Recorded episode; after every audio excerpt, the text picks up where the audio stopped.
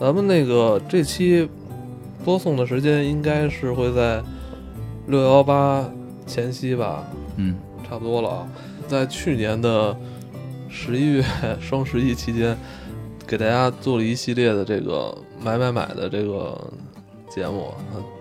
挺喜欢听的哈。嗯，就是有什么推荐好物，对，但是六幺八我们是不是还要推荐大家买呢？不是了啊，就是其实有很多东西是不推荐的，至少从我们就是在购买之后觉得，呃，没有达到物超所值，嗯，甚使用至效果也不好，还给自己对添了麻烦。对，还花了好多钱。其实每年到这个什么六幺八啊、双十一，嗯、其实有很多商家的这种怎么说呢，呃，陷阱，嗯，其实你好像是打折，让你感觉到优惠了，其实其实它都是先抬价儿，然后再打折。对，其实优惠幅度也那么回事儿吧。而且还会弄什么，你买买多少可以用多少券儿，这么着哎你呦，我靠，你可别提那个抢券儿了，我操，就每年这抢券儿抢的我，最后就是，哎呀，太难受了，而且很难算，就很难算。啊对，呃，这个京东平台还好，就是相对就是玩法规则没有那么复杂。对淘宝那个这双十一的那套玩法太复杂了，就是嗯有时候你在衡量你在这上花花了这么多时间去计算它的这个优惠幅度啊，对什么算折扣啊，算什么什么，还有什么又预定吧，有翻倍吧，还有乱七八糟的对，。我会觉得特别不值，我我觉觉得得浪费我好多时间啊。时间是最宝贵的，时间真的是最宝贵了。嗯，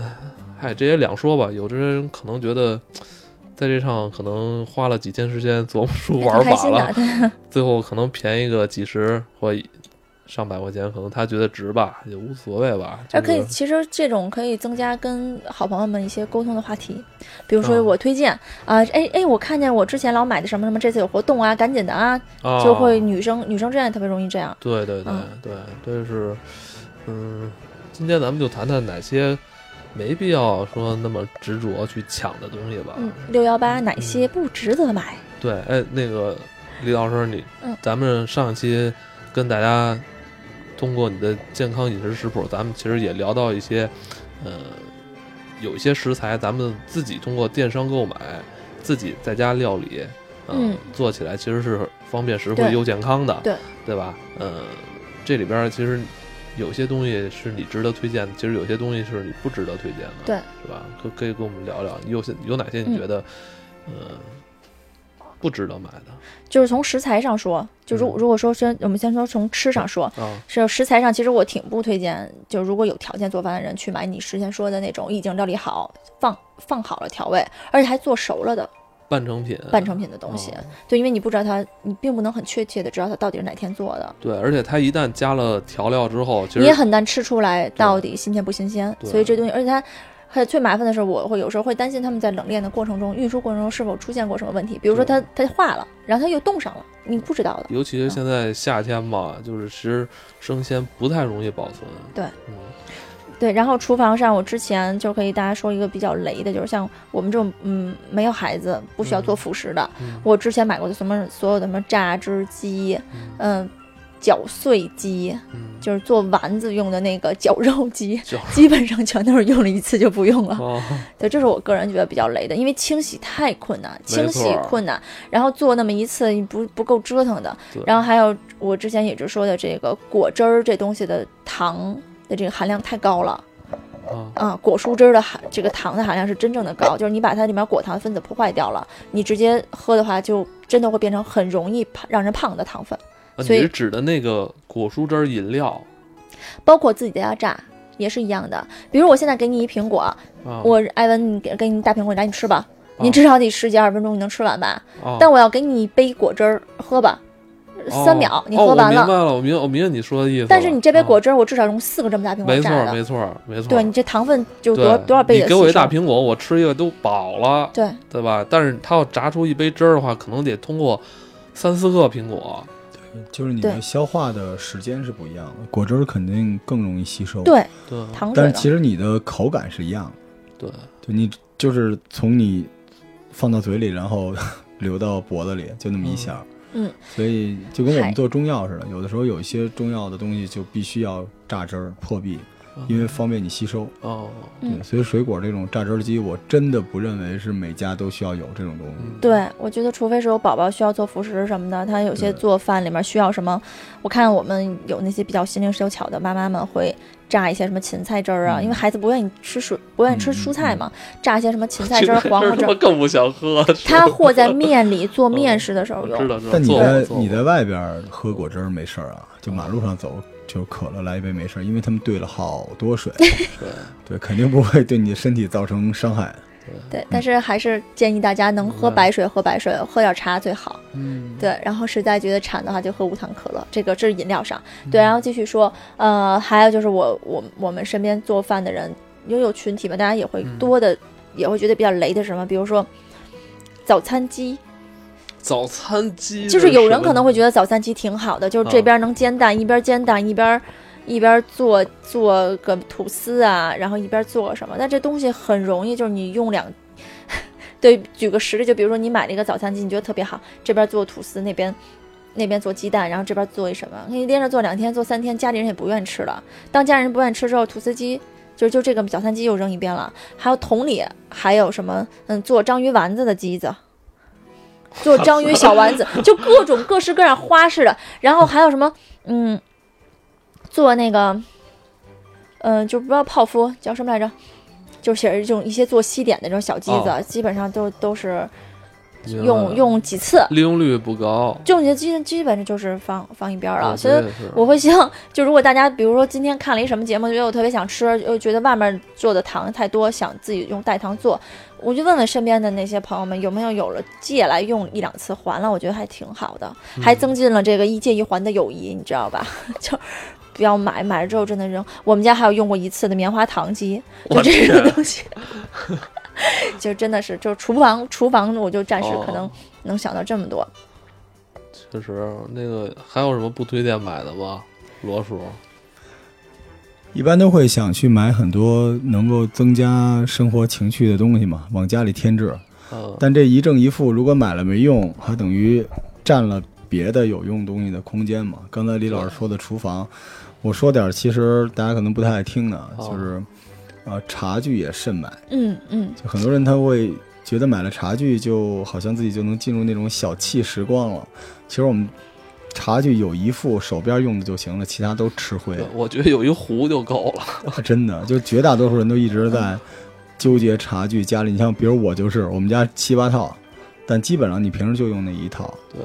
可能你也就用那一壶，用那壶可能就嗯真是嗯就是除非是有那种真的闲工夫，真的挺就是不能这么说，就除非是有那种真的比较享受喝茶这个自己给自己造一个气场的这种人，嗯，就你确实得有一个相对大一点的茶海，嗯然后有几个茶具在这里，就是确实会方便，而且绿，而且是你是真的很喜欢喝茶，经常喝的嗯人觉得是有用的，房子还得大点儿，要不然的话就是比就是比如说那种小一点的屋子，你弄这么一大的茶海，气也出不来啊，其实也也是浪费的。是，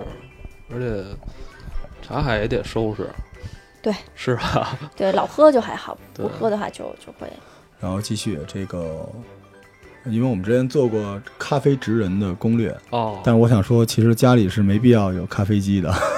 但我觉得家里有个有一套手冲的咖啡设备就可以，因为现在有很多大概七八百块钱的那种全自动咖啡机，啊，说又能做拿铁，又能做什么东西。我想跟大家说，你在街上喝到的那些拿铁、那些美式，那都是十几万的咖啡机弄出来的。呃，几千块钱的，甚至不到一千块钱那咖啡机出来的，也不是你想要的东西。嗯，我是这个意思啊。所以大嗯家如果想尝试，可以买，但是我估计买一阵子就也是吃了灰确了。确实得是像可能艾文这样有习没有有还是挺有习惯还喝是咖啡的人，挺所以他是需要的。还有吗？蓝牙音箱没必要我买。对我今天讲的都是我买过的，哦因为我们家大概有十几个各种款式的蓝牙音箱。我们家也好但是多，啊蓝牙音箱的，我想跟大家说，蓝牙音箱到今天为止，它的里边的那个这叫工程吧，嗯，它的工程的这个这个结构只只升级了两到三代，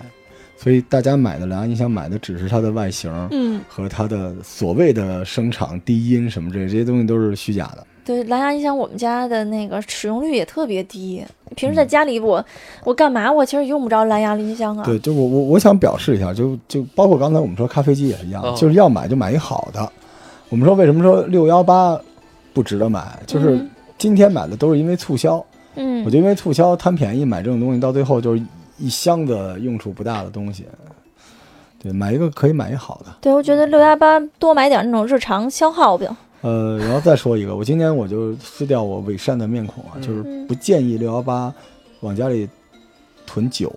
嗯，因为很多时候酒也是这种东西，就是你觉得你要对自己好一点，然后有个机会弄两瓶丹麦威士忌啊，或者有的买个红的，有的也不分储藏的条件是吧？就往冰箱里一扔什么的，什么时候喝什么时候买，对，就不要在这种时刻给家里囤一大堆，因为你知道这酒也是有保质期的。啊对，就我每次路过我那个客厅的时候，我看到我废了大概二十多瓶好酒，我都特别难受。你等于你就是不建议在这个阶段去储藏什么这种洋酒啊、红酒之类的，是吧？对，我不建议买那种有期限的，而且随着期限的增加，它有点下降的。就你总不能六幺八你要囤两瓶儿绝好的威士忌，两万块钱一瓶儿，你不是那种对吧？所以我觉得像这种东西，因为包括蓝牙音箱这种东西也是嘛，就是你下个月买到的可能比这个月要新要好看，所以所有这种类型的都不太建议买，因为它们跟图书不一样。对，图书你可以买，因为很多图书你知道，它后来就没有了。就我们现在买很多之前想买的一本书，大家觉得哪儿都有的图书，结果你现在再买，它不再版了，不是因为它里边有什么禁忌，只是因为它可能当时销量不好，你再也找不着这本书了。所以书可以，但是其他这种东西不太建议。慎买，在六幺八慎买你有可能用不着的数字用品、数码用品。嗯，明白。对。然后借这个六幺八呢，跟大家把之前有一些那个跑步的那些朋友们问我的一些对对对，说点对说点这一个些专专坑吧项的专项的，就是第一就是髌骨带，就是最早早几年就是外面路跑经常会看见很多人在那个就是就是膝盖这个窝着前膝盖这块会有一个黑色的那个勒着的带子，叫髌骨带。然后其实那个是很，其实它只能起到特别小的辅助作用。如果跑者们经常用髌骨带跑步，因为就经常用髌骨髌骨带跑步的话，就反而会对这些东西造成依赖。嗯，嗯，反而你的这个，嗯，髌骨附近的这些肌肉不能很好的得到锻炼，啊你只会让自己的伤病更加严重。对，就所以同理，像什么，嗯，呃护腕儿，同理就是那种咱们有些健身房有人喜欢用特别紧的护腕儿，就可能是俯卧撑，他的手折九十度他都觉得疼，他需要一个护腕儿帮他。那其实这件这件事儿就是治标不治本，哎对吧？后边你们跑步的人也特别爱用嘛？擦汗你说的用是那吗种擦汗的护腕儿，哦，但其实长距离擦汗的护腕儿也没用了，你连护腕儿都能湿了。对，对于长距离的跑者来说，身上多一样东西他都觉得麻烦，他就觉得不好，觉得烦。对，对，所以就是像髌骨带啊、护腕啊，还有就是平时如果呃并没有上什么重量去做一些力量训练的话，也也同理不需要什么护腰啊什么的。哦你用了之后，反而习惯了之后就就是会对自己的身体是有影响的。所以这些是这些是我是希望大家就这些护具，护具是一定是针对自己的身体情况去买。建议比如说你哪儿哪儿不舒服哪儿疼。第一时间是停止运动，然后第二马上去就医，听医生的。医生说让你用护腰，再用护腰；用髌骨带，再用髌骨带。嗯，不要觉得外面人都用，自己就要用，这是这明白对，这是护具这个。然后还有平时一些健身，平时一些健身器材，嗯、我不知道大家就是我身边身边朋友的现象，这种现象比较多，还是大家都这样？嗯，什么跑步机、椭圆仪，那些现在都还有没必走要路买仪是吧？就如果你有运动习惯，你可能不需要这些在家里啊，哦，嗯，就就这这这这我确实，我操，咱他妈做二分钟，我觉得这是最目前最有价值、最不该买的东西， 因为那东西虽然现在什么跑步机、椭圆机都便宜了，但是真的利用率太低了，嗯，你而而占且嗯地儿，特别占地儿，哦而且而且就是你去一些特别高级的健身房，你可以看到他们有好的跑步机嗯，还是很贵，对，好的越好的跑步机它的个儿越大，然后它的减震越好，对就是对对你对的身体的伤害就会越小，对膝盖伤害越对小。你说的便宜那种跑步机，我根本就不建议大家在对，啊在在特别我在我你我在嗯看对，现在一千多或者几百就块怎钱就么能不买行，那了啊个，真的不行。跑步机啊不上万的就别用，嗯，椭圆仪稍微好一点儿，啊对，嗯椭圆仪对还因为好椭。圆仪它运动原理不一样，嗯对，但椭圆仪挺占地儿的呀。反正对原来我们家的动感单车，像我跟我爱人都属于有运动习惯的，最后都是就是当一晾晾衣架子，然后最后那个 啊、真的最后五五八五八同城嗯一千五，你上门来拉就拿走了，当时也是小哦一万块钱，那你还不是我操？你当时转给我好那哦好？啊不是您的那会儿早了，后来就我们再也不上这当了。我前两天那个，嗯、有朋友看那个《快乐大本营》，看他们不是有介绍那个蹦床的嘛啊，呃在家里那小蹦床，嗯我天！我前两天不是也迷上这个蹦床，但我是去大的蹦床的那个嗯反弹工厂，嗯哎不给人做广告，就去大的那个蹦床的那个公园去玩儿，嗯是挺好的，真的算是优质的有氧。但如果你自己在家，你的那小蹦床，第一是它弹力，首先弹力肯定不、对啊不够，要够的话你直接就戳房顶儿了，好吗？对然后海燕儿他们家可以，对实海力上高上二楼特省事儿。对不是不是那种可以可能好一些，但是。还是所有这种大型器具又占地儿，又花很多钱，然后你有可能使用率不高。真的想好了，不要对冲动。这个这个我觉得确实是，对，对还有，嗯，六六幺八，我不知道就是会不会有一些那个商商家，就是健身房之类的商家会会借六幺八什么大促啊什么的，就嗯所有的健身房办卡，千万我是推荐不要不要办年卡，能办次卡办次卡，就这个我就可以带一句。哦，再聊聊补剂，哦，还有不记对，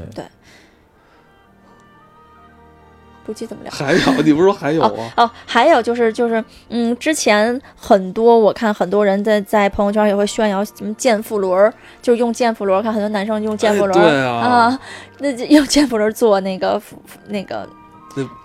嗯，其其实对于正常力量的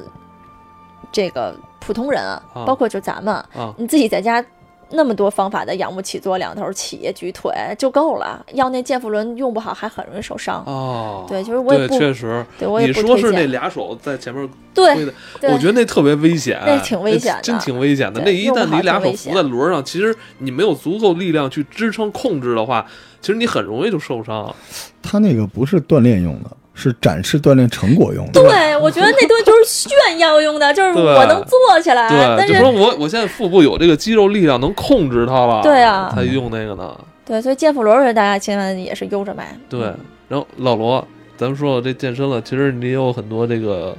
有关健身的这个保保健品，